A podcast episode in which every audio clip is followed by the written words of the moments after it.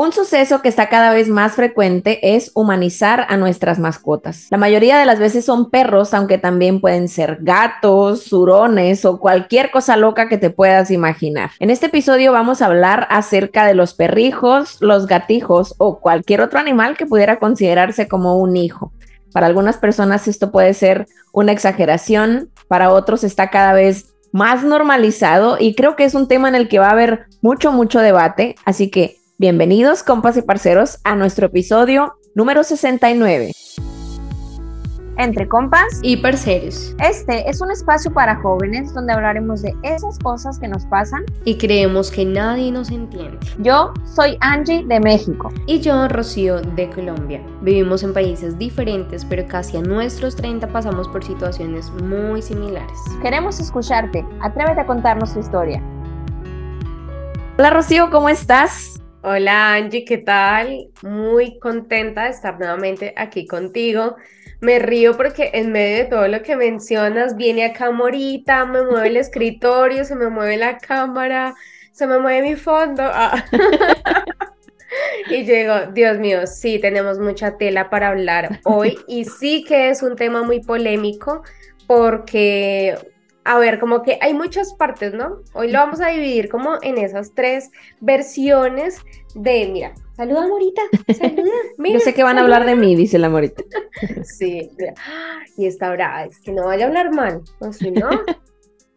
no, entonces tres versiones donde por un lado están los que defienden a sus perrijos y son como mis hijos, entonces empieza como todo este discurso de prefiero tener perros a tener hijos Mm, le pasa mucho pues a los jóvenes de hoy en día. Por otro lado está como esas personas que por un lado dicen, listo, yo tengo mi mascota, pero pues es mi mascota y la trato como tal, es mi compañía, cuida mi casa, todo bien. Y por el otro lado está el extremo de personas que dicen, no, cero perros, ¿cómo van a humanizar a los perros? No les hagan eso, maltrato animal.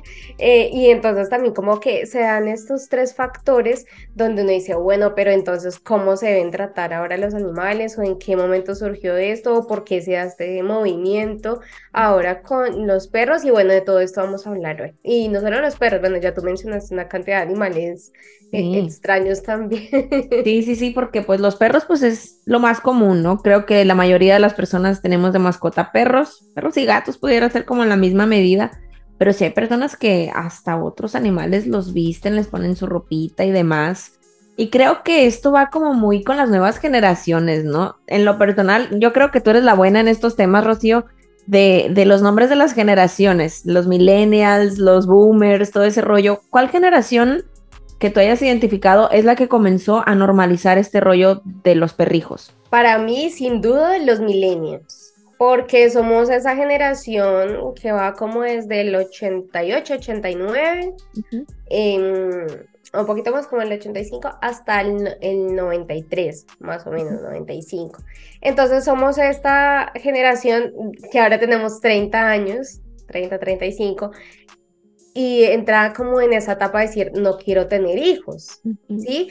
se empieza a ver el nuevo como concepto de familia y obviamente son muchos factores los que implican, entonces está como esa nueva configuración de decir, ok, el mundo está sobrepoblado o mira cómo está la humanidad, entonces mejor no tener hijos porque además es mucha responsabilidad, ya los jóvenes ahora no se quieren comprometer con este tipo de, mm, digamos, responsabilidades que es tener un hijo. Entonces, como que implican muchas cosas, pero yo lo veo también. Eh, obviamente, hay, en todas las generaciones se ven pues los perritos como más a, como en el entorno familiar, ¿sí? Como de personas también mayores que tienen eh, perritos, pero este concepto del perrijo, el gatijo y todo ese rollo, pues sí lo veo más como e, en, estas edades de, de, los 25 a los 30, ya como los hogares que están como eh, volviendo familia o convirtiéndose como en un entorno más familiar con su pareja y demás. Y yo creo que, bueno, ahí van como muchas cosas, o sea, no solamente el tema de no quiero tener hijos, sino el hecho como también de, de lo emocional, ¿no? De, esa carga emocional y afectiva que uno le empieza a dar como a este tipo de mascotas. Como tú mencionabas en un episodio, Rocío, el apego, el apego que tenemos con las cosas, el apego que tenemos con las mascotas. Ahorita tú hablas de personas que por elección dicen, no, no quiero tener hijos, así como en lo personal mi caso, ¿no?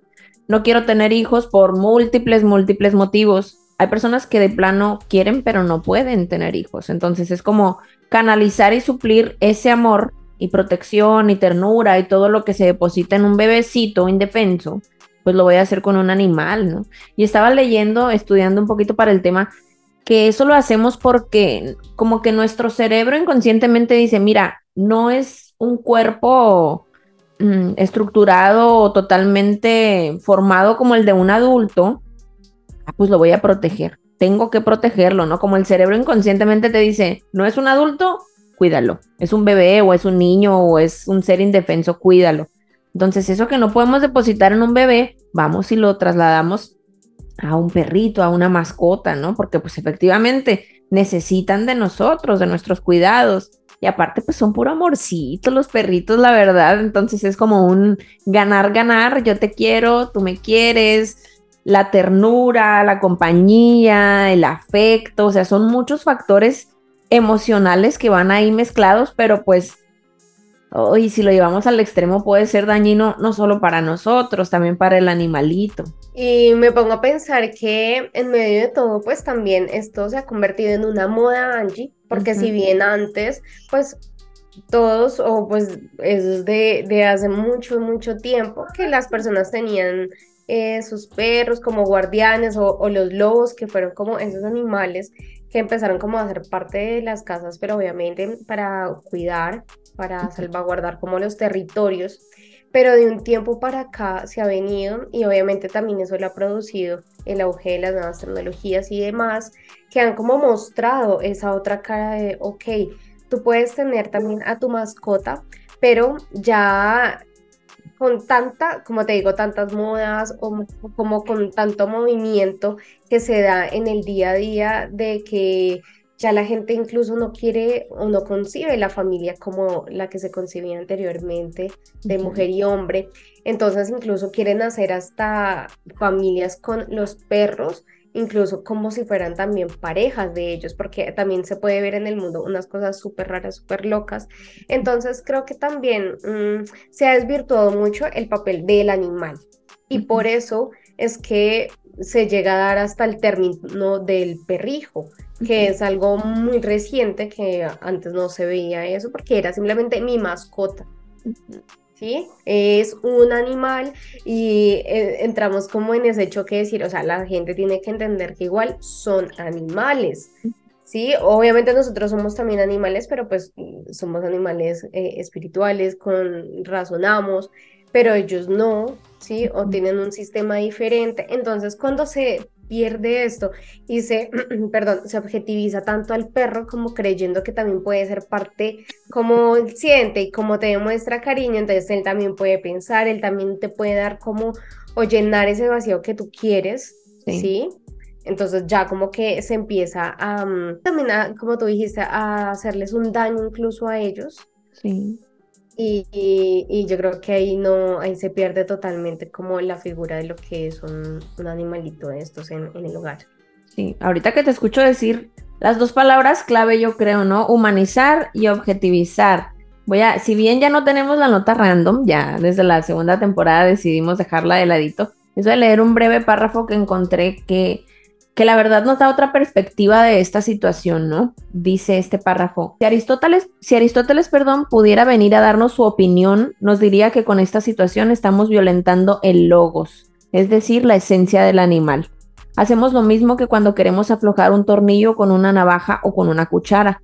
Seguramente con algo de esfuerzo lograremos nuestro cometido, pero despostillaremos la navaja, achataremos la cuchara o peor, nos lastimaremos. El ser de Aristóteles entendido como logos es la inteligencia que dirige, ordena y da armonía al devenir de los cambios que se producen en la existencia misma. Se trata de una inteligencia sustancial presente en todas las cosas. Cuando un ente pierde el sentido de su existencia, pierde logos. Esta es la peor condena del ser. Cuidado cuando le colgamos un cascabel a un gato cuando le ponemos moños a un perro, cuando vestimos a un hurón, cuando paseamos a una mascota en un carrito, lo estamos apartando de sus logos. Un perro quiere ir olfateando, un gato sufre si se le encierra. Les quitan a los animales sus logos quienes los quieren convertir en juguetes. El riesgo de concebir a un perro como un perrijo es perder de vista sus necesidades como perro o de gato o de su esencia. ¿Se puede humanizar a un animal? Tal vez. Lo que en realidad estamos haciendo es objetivizarlo. Como tú bien dijiste, y qué feo que en una intención pudiera ser egoísta, Rocío. Podemos pensar, es, bueno, eh, también es por amor, ¿no? Creo que sí se actúa desde el amor, las personas que rescatan perritos de la calle, perritos lastimados, maltratados, lo que sea, pero yo siempre, ya les he dicho muchas veces, ni tanto que queme al santo, ni tanto que no lo alumbre, tampoco tanto porque hoy es, bien duro ese rollo, pues no es sano, eh, nada, nada en exceso va a ser sano, pues. Y mira que también pienso en que estamos en un entorno tan egocentrista, tan narcisista, que precisamente creemos que ellos son objetos, ¿sí? De alguna manera. Entonces, ¿qué pasa? cuando somos, o bueno, las personas que son padres, madres, entonces a veces se reniega mucho que los hijos son desagradecidos, que los hijos te abandonan, que, los hijos eh, obviamente se van. Entonces, claro, yo mejor tengo una mascota que va a hacer todo lo que yo le diga, que incluso va a estar a mi disposición el tiempo, obviamente, pues, que la mascota viva, el, perro, el, gato viva, pero yo la moldeo a mi gusto, a mi manera. Sí o sí me tiene que obedecer como yo lo eduque, ¿sí? Entonces como que todo gira en torno a ti.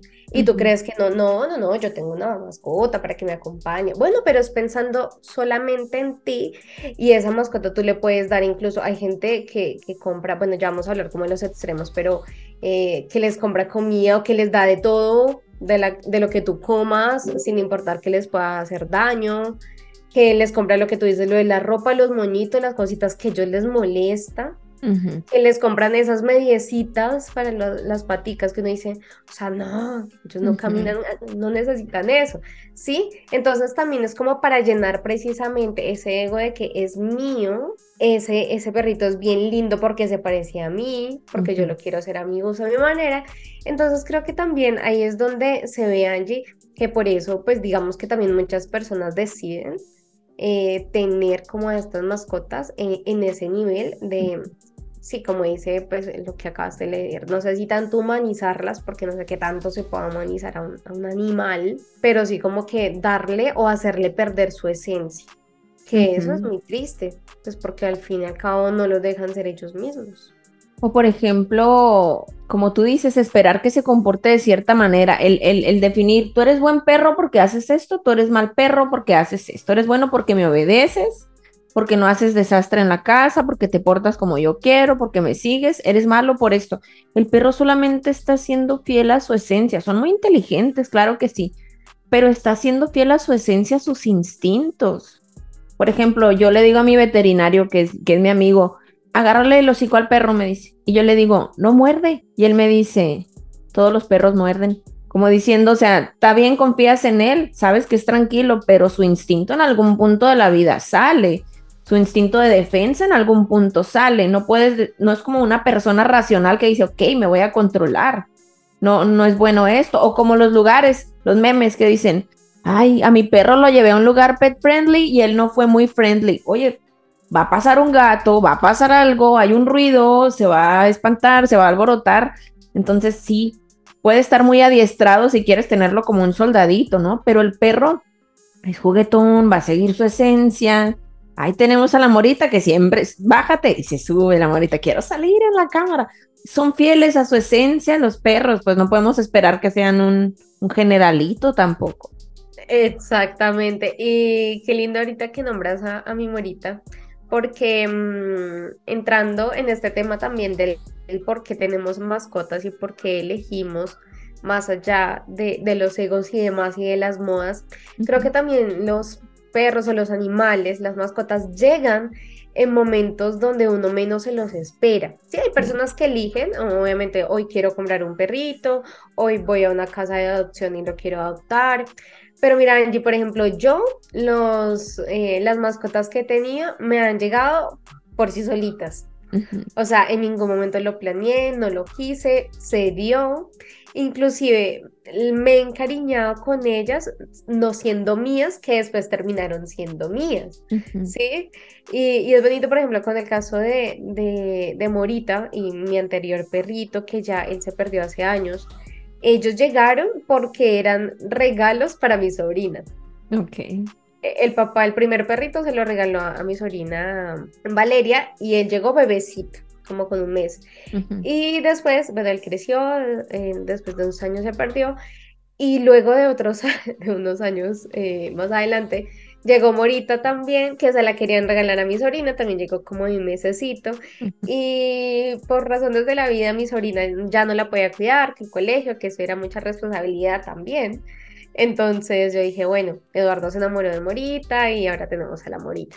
Entonces también eh, es entender que, incluso nosotros, o sea, yo digo, a veces ellos nos eligen a nosotros, ¿sí? Y creo que también los eh, animales tienen una carga energética muy fuerte, o sea, pero muy fuerte, que, mm, que, obviamente esto lo vamos a hablar después en otro episodio, que me parece que se merece un episodio especial, pero es lindo cuando mm, los dejamos ser ellos mismos y simplemente, ok, es un animal que me acompaña. Entonces ahorita Morita llega, cuando vamos a grabar esto, no se los hemos contado antes, pero siempre que vamos a grabar con alguien, Morita se me para acá en la silla y quiere salir en el video. Y ahorita la tengo acá, debajo de la silla, sentadita, Toby viene, va, por ahí se le ve la colita atrás. Eh, y ellos son así, son juguetones, nos acompañan, em, atienden también como esa energía positiva, eh, están donde les gusta, donde se sienten cómodos. Entonces creo que eso es bonito porque tampoco es que sea, hagamos este episodio para satanizar ah, a, los humanos por cómo tratan a los animales, sino es también ver cómo de verdad podemos ser incluso nosotros mismos más conscientes y responsables a la hora de tener un animal en casa. O sea, en tu caso con tus animalitos, tú también tienes dos perritos, tú tomaste la decisión de, de adoptarlos, lo compraste, llegaron, ¿cómo fue eso? Yo tenía un perro en el 2013 y en el 2016 falleció, era el bongo. El bongo era, y yo sí decía mi hijo, ¿no? Yo sí les digo, mis hijos. El bongo fue mi primer hijo y yo desde siempre, a mí desde chiquita me han gustado mucho los perros y viendo los recuerdos de Facebook decía yo como en 2012, cómo quisiera tener un perro. Y hasta el 2013 lo tuve y fue un perro súper lindo, falleció. A los meses mi, mi novio llegó con Simón, mi perro más grande, que tiene seis años. Y desde que lo vi me enamoré de él. El Simón es muy tranquilo, es muy lindo. Como todo bebé, pues era desastroso. Me deshizo muchos zapatos, muchos cables, muchas cosas. Pero se calmó. Ya fue creciendo, se fue calmando. Pero eh, mi novio Titi me decía, hay que agarrar una perrita para él, para que tenga hijos, porque pues cuando anda en celo sufre mucho y demás. y llegó me enseñó fotos de unas perritas, ¿no? Me dice, ¿cuál quieres? ¿Esta o esta? Y yo dije, pues la otra. Rechacé a la Mine, a mi amorcito. El Titi fue el que me dijo, a mí me gusta más esta, ándale, hay que agarrar esta, mira su manchita, solo tiene una manchita, es toda blanca y solo esa mancha, parece un gorrito de judío, me decía su mancha. Ándale, pues le dije, agárrala. Y desde que llegó, porque llegó en el año de pandemia, fue mi compañera de pandemia. Fue un año emocionalmente muy difícil para mí, que ya les he contado, creo que comencé con problemas de la piel por la ansiedad, la depresión, todo el pedo ese.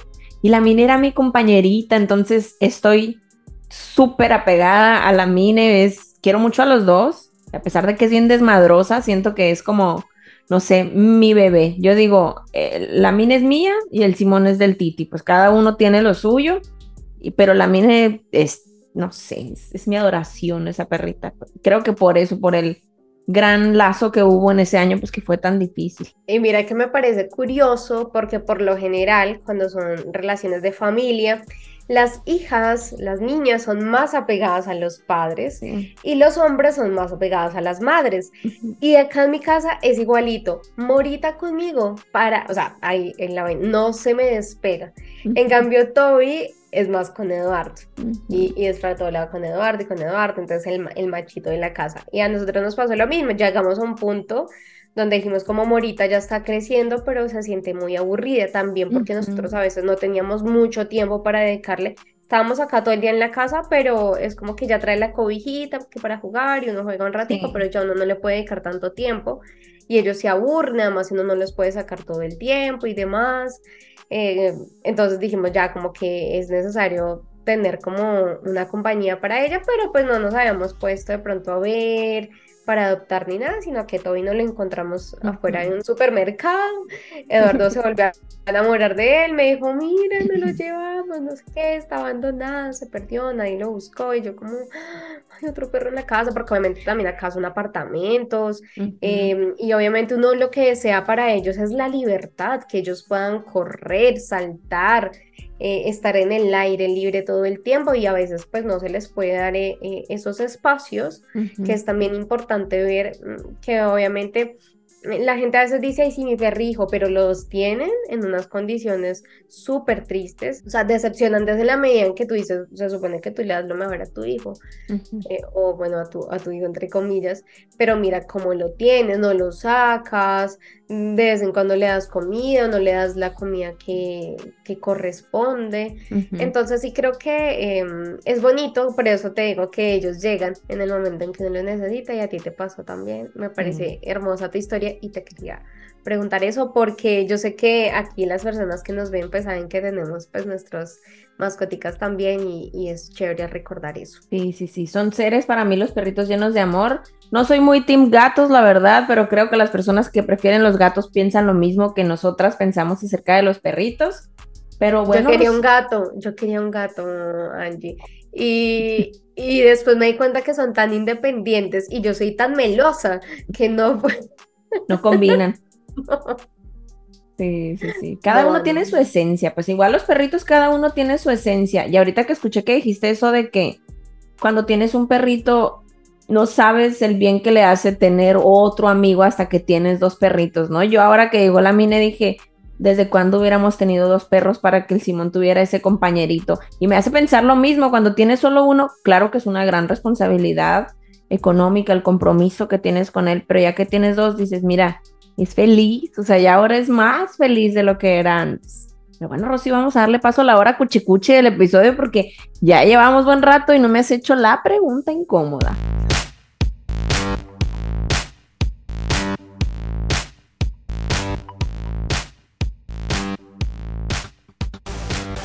Es que primero quería saber la parte bonita de tus mascotas. Ok. No te la quería tirar así como, uy. Mira, los perros sí, muy lindos, muy hermosos, muy todo. Pero yo creo que tú cuentes algo acá, no, no estamos en video en directo, pero quiero que nos cuentes algo que si me contaste a mí en algún momento, no, no es tanto una pregunta incómoda, pero sí como que saques todo lo que tengas ahí. Okay. Y es cuando la Mini Em, tuvo los bebés. Ay, sí. Porque, ¿qué pasa? A mí, yo eh, operé, nosotros operamos a Morita, precisamente porque yo dije, no, que el celo y que bebés, eso es demasiado estrés, y ella es muy loca, entonces supuestamente no los operaba para que calmara, cosa que no pasó. Pero tú no lo operaste, tú decidiste que ellos coincidieran los bebés. Bueno, ¿cómo fue todo ese rollo? Porque por lo que me acuerdo, no fue nada agradable. Bueno, para empezar, disculpen ustedes mi ignorancia, pero en mi infancia tuvimos puros perros machos. Yo no sabía que las perras menstruaban. Entonces, cuando la mini menstruó, fue como de, ¿qué pedo? También tú, pobrecita, dije, pobrecita, esto no se lo deseo a nadie y te tocó a ti, chale. Pero sí, eh, se pasó ese primer celo, ella tenía como medio año. Al segundo celo, que malamente la embaracé, al segundo celo me hubiera esperado al tercero. Eh, pues ya se embarazaron, ¿no? Yo recuerdo que yo me fui a Nogales, faltaban días para que se le quitara el celo, según yo, y el mismo día que me fui, se pegaron estos cabrones. Y me manda video el Titi, fue como de, como unos adolescentes calientes que su mamá los deja de ver y ya, vámonos, a cochar. Y no, hombre, dije, pues ya, ya valió cacahuate, ya se embarazó esta, ni modo. Fue mamá primeriza de, de siete, siete cachorros. Fue muy buena mamá la Mine, pero fue algo muy desgastante. Tanto para ella, con su cuerpo, su estado de ánimo, pobrecita, estaba súper flaca, súper decaída. Yo pensé que nunca iba a volver a recuperar a mi perrita traviesa porque estaba muy harta, cansada. Y los perritos son desmadre, muy bonitos y todo, hermosísimos, los extraño. Pero una batalla, no dejaban dormir, se hacían por todas partes. Yo recuerdo que tengo incluso algunos videos y de fondo salen los llantos de todos los perritos ahí de quiero salir. No, fue una fue un proceso bien estresante, bien difícil, no dormir y sobre todo yo sentía mucha compasión por la mina. Y el Simón, yo veía al Simón tranquilo, yo decía pinches hombres, o sea, sí es cierto, la batalla de la maternidad es para las mujeres nada más yo estaba así con un ojo entre medio abierto, medio cerrado, porque pues no los vais a aplastar, que todos estén pegados a la teta, porque uno se puede desnutrir, no sé, fue mucha, mucha batalla. Son muy bonitos los cachorros, pero pues requieren muchísimos cuidados. Uy, no, qué heavy, qué fuerte. Y de verdad que nos pasan unas cosas. A mí me pasó con Morita, que nosotros la operamos, pero quedó mal operada. Y nos dimos, o sea, el veterinario nos dijo como, no, le quedó un regazo, no sé qué, por allá. Nosotros, bueno, pero no, nos dijo, no, ella no va a menstruar, ella no va a estar en celo, nada. Después llegó Toby y le activó eso de una manera increíble y esa perra empieza a estar en celo y nosotros decimos, Dios mío, no o sea, por un lado sí era como, ay, sería lindo tener bebés de ellos dos, pero luego tú me contaste tu experiencia y yo decía, ay, no, yo no soy para esto, o sea, tampoco yo creo que Angie, eh, uno, por eso uno tiene que ser muy consciente cuando tiene animales, hasta qué punto, miren, están acá aquí, de todo y, me mueven la cámara, hasta qué punto uno de verdad eh, va a estar dispuesto a darle tiempo, inversión de dinero, eh, incluso a vincularse tanto emocionalmente, eh, que, que, también lo que implica sacarlos a, pasear, a que hagan sus necesidades, o sea, a que coman bien, que, no, que si se enferman, mire, Morita, yo no sé, es una perrita que lastimosamente eh, se enferma con facilidad o le pasan como accidentes pequeñitos con facilidad y no dice, no, que toque correr al veterinario, no, que tiene, no, que a la madrugada también. O sea, y uno dice, por eso yo creo que es la comparación del hijo, más allá de que uno los, eh, los consienta demasiado o, los vuelva caprichosos a los perritos, sino también es como ese grado de, de responsabilidad que adquiere uno por todo lo que implica cuidarlos a ellos. ¿Sí? Que tanto a la perrita como, como al, perrito macho también, que tiene eh, obviamente eh, su, comportamiento, que no vaya a morder a nadie, que, mm, o sea, todo, todo, todo. Yo digo que es bonito hasta cierto punto, pero uno sí tiene que decir como que, uff, hasta donde yo puedo con todo esto, porque si no es para cualquiera. Sí, y recordar que pues los animales, los perrijos, los gatijos, como cualquier ser vivo, tienen sus derechos y pues estaría muy bien poder leerlos para poder tenerlos claros, ¿no? Yo creo que un derecho es permitirles vivir en esa libertad. Vamos a hablar un poquito ya de los tres tipos que decíamos, ya nos cargamos un poquito el tiempo, pero vamos a hablar de las personas que los maltratan, los violentan, no les dan de comer. Hay, por ejemplo, vi una imagen de un perrito que los perros que viven en la azotea como me dan a mi cosa, estaba un perro en la azotea con lluvia y estaba una capillita, unos santos ahí bien guardadita con sus flores y sus velas y el perrito arriba sufriendo. Entonces, ¿hasta dónde somos deshumanos, desnaturalizados y no les damos una calidad de vida a nuestras mascotas? ¿No? Que decimos, es un animal, no le haces, un animal, él aguanta, él está acostumbrado.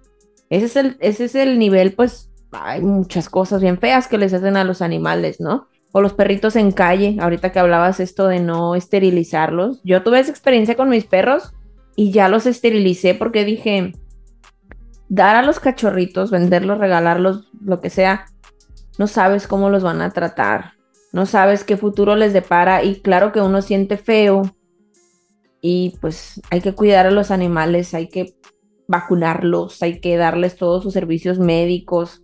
Eso es lo normal para mí. No sé tú qué concibas, Rocío, como un trato digno y normal, no tanto como el extremo de es un animal, no le hace, ni tampoco de humanizarlo. ¿Qué es para ti el trato normal que un perrito pudiera tener? Pues aparte de lo que tú dijiste, eh, también como darle su lugar en la casa, porque por ejemplo, bueno, eh, dicen, no, ¿cómo vas a dejar eh, dormir al perro en la cama? Pero en tu cama, pero pues bueno, tú le compras su camita a ellos, ellos están un rato en, su camita y tú de vez en cuando, por ejemplo en mi caso, los dejas subir a tu cama, no que duerman contigo toda la noche, sino que estén en un, rato, como también como dándole como ese premio, te portaste bien, sí, como puedes estar acá un ratito, pero listo, hasta ahí. Sí, creo que eso, eso es un trato digno, bueno, más allá de su comida, que tengan agüita, que tengan eh, sus pepitas, bueno, su comida bien. Em, también yo creo que darles atención en la medida en que obviamente ellos también necesitan cariño, ¿cierto? O sea, como, eh, mira, hay perritos que son muy dependientes, por ejemplo, yo le digo a Eduardo, Toby es muy dependiente a nosotros y él cada vez que uno se va a ir, él llora mucho él cuando llegó lloraba mucho, entonces, y como es un perrito abandonado, entonces ya tiene secuelas de que lo van a abandonar en cualquier momento. Entonces, ¿qué pasa? Con ese tipo de conductas en los animales, pues uno tiene que ser mucho más empático y decir, ok, yo te voy enseñando, y porque es que los perros son de educación, o sea, de educarlos bien también. Entonces se le va educando que si uno se va, no se despide como chao, adiós, sino que oye, más tarde vengo, nos vemos en un ratito, ahorita vuelvo, listo, besitos y te vas a quedar.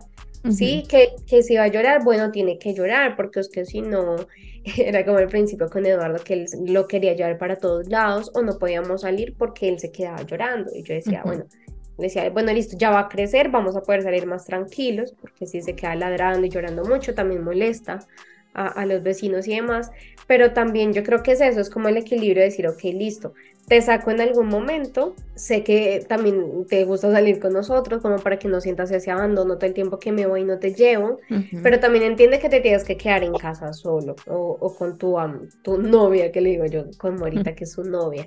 Entonces, eh, eso también como que uno eh, tener la capacidad, porque los eh, animales también entienden el lenguaje, obviamente no entienden todas nuestras palabras, ¿sí?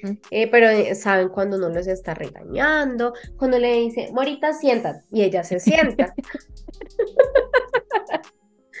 y así, y así, eh, así es todo. Entonces, es eso también como, porque es que a veces la gente dice, ay, como son animales, no piensan, no sienten, no razonan, no saben nada, eso toca todas las patadas y si no entiende, toca pegarles todo el tiempo para que Nada, tampoco, obviamente no, no todo, ay, con amor y te mordió, y ay, mi bebé, pobrecito, me mordiste. No, obviamente también a veces hay que, hay, que usar la mano dura para decir, oiga, o sea, entienda que yo soy el líder de la manada y no usted. Porque es ahí donde se puede, creo que eh, encontrar ese equilibrio entre los roles de poder en la relación con una mascota es muy importante. Creo que ahí es donde uno eh, tiene como una relación más sana con los animalitos. Porque, por ejemplo, ahorita que hablas de eso de la autoridad, he escuchado, hablando de niños, no tanto de perrijos, de que ahora los chamacos hacen a los papás como quieren y ahora los papás no pueden decirle nada a los hijos. Pues lo mismo pasa con las mascotas. Como tú dices, festejamos o hablamos con cariño y, y el perro no percibe que lo que está haciendo está mal. Dice, ah, pues yo mando, yo soy el rey de la casa, pues puedo hacer lo que quiera, ¿no? Creo que eso ya es un trato en exageración el festejarles las fiestas de cumpleaños. Yo sí, yo sí les tomo su fotito y digo, ay, mi amor, tres años, seis años, o hace tantos años llegaste, qué bonito, está bien. Pero ya una fiesta con sombreritos y todos los invitados, o hay fiestas de mascotas. Trae a tu perrijo porque voy a festejarle a mi perrijo. Ay, siento que es como un, como un multiverso, no sé, como que es real este pedo, o sea, ¿cuándo pasó? ¿En qué mundo estamos, por Dios? No, también ya las escuelas para perros, los colegios para perros, bueno, nada más que además de las escuelas de entrenamiento y eso que ellos así ya se conocían hace mucho, no, no, no, es la escuela para que tu perro venga a estudiar, no sé qué carajos, ya tocaría preguntarle a la gente. La guardería. Pero, pero sí que la guardería, o sea, además de las fiestas, mira que yo siempre he querido hacerles una fiesta de perros, pero no tengo tiempo para eso, o sea, yo como, eh, no, que la torta para diseñar, incluso vi por mi barrio que ahora hay lugares donde preparan tortas para los perros. Entonces, como que aquí fiesta de cumpleaños para perros, para, pues, para mascotas. Y hay planeadores de eventos, así como un wedding planner, hay planeadores de fiestas para perros también. Entonces, como que tú dices, uff, bueno, pero párala. También he escuchado que últimamente hay incluso gente que lleva a conciertos a perros, al cine, a, bueno, a animales.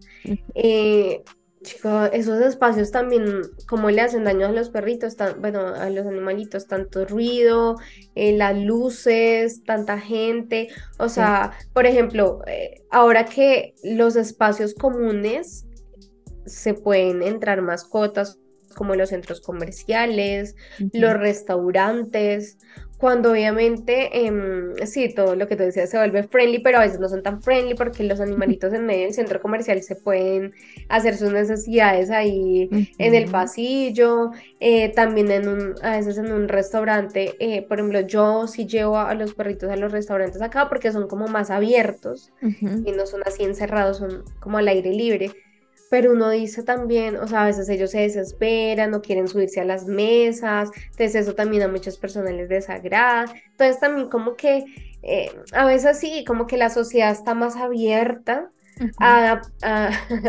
ahí sí como decimos, a incluirlos a ellos, pero claro, hasta qué punto, porque es que tampoco, o sea, o, la gente ahora que las maletas para los gatos, lleva aquí tu gatico y que si vas en el aeropuerto, empácalo acá, que ahora tú puedes llevar a tu perro en, el, en la silla al lado del avión, en el que vas viajando, que ya, o sea, porque yo no lo voy a meter en la maletera.